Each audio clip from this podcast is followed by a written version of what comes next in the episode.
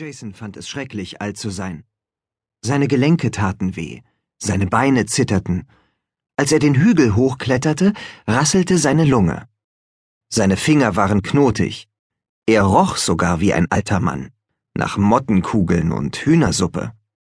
In Sekunden war er von 16 auf 70 gealtert. Sind gleich da. Piper lächelte ihn an. Das machst du großartig. Sie hatte gut reden. Sie und Annabeth waren als Dienstmägde verkleidet. Ihre Gewänder und Sandalen machten ihnen auf dem felsigen Pfad keine Probleme.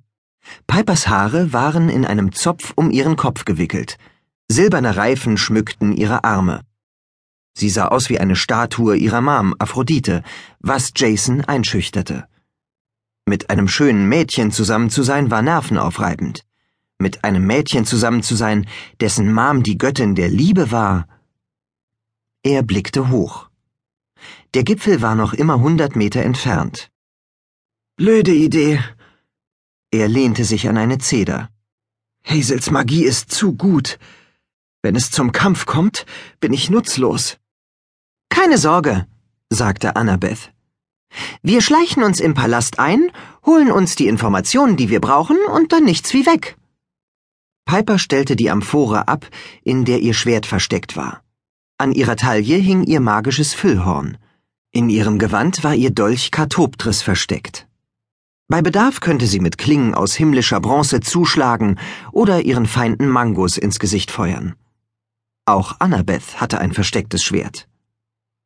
Unter ihnen glitzerte die Bucht von Aphalis. Einige hundert Meter vom Ufer entfernt lag die Argo II. Jason stellte sich vor, wie seine Freunde an Deck ihn durch Leos Fernglas beobachteten und lachten, während Opa Jason den Hügel hochhumpelte. Es wäre leicht gewesen, den Winden zu befehlen, ihn zum Gipfel zu fliegen. Aber um nicht aufzufallen, musste er sich als Greis hochschleppen. Piper musterte den Hügelkamm. Die Ruinen sind da oben, sagte sie.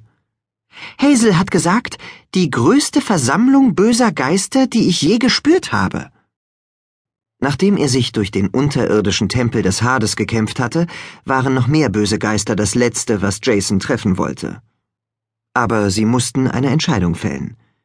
Wenn sie die falsche Wahl träfen, würden sie versagen und die ganze Welt zerstört werden.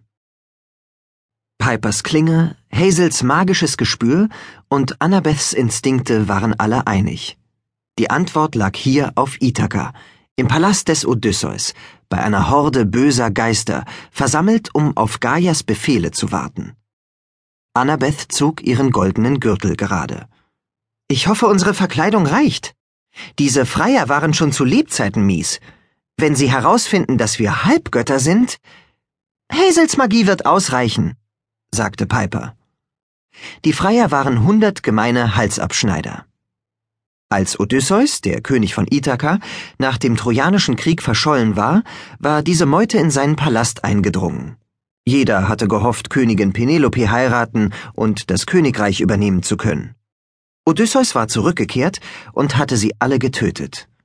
Wenn Pipers Visionen zutrafen, waren die Freier jetzt wieder im Palast. Weiter, sagte Jason. Trotz der Hitze zitterte er. Er musste an seine Träume der letzten Zeit denken. Seit dem Haus des Hades waren sie lebhafter geworden. Manchmal stand er im Tempel in Epirus und der Riese Klytios ragte über ihm auf und sprach Ihr wart alle nötig, um mich zu besiegen. Was macht ihr, wenn Gaia die Augen öffnet?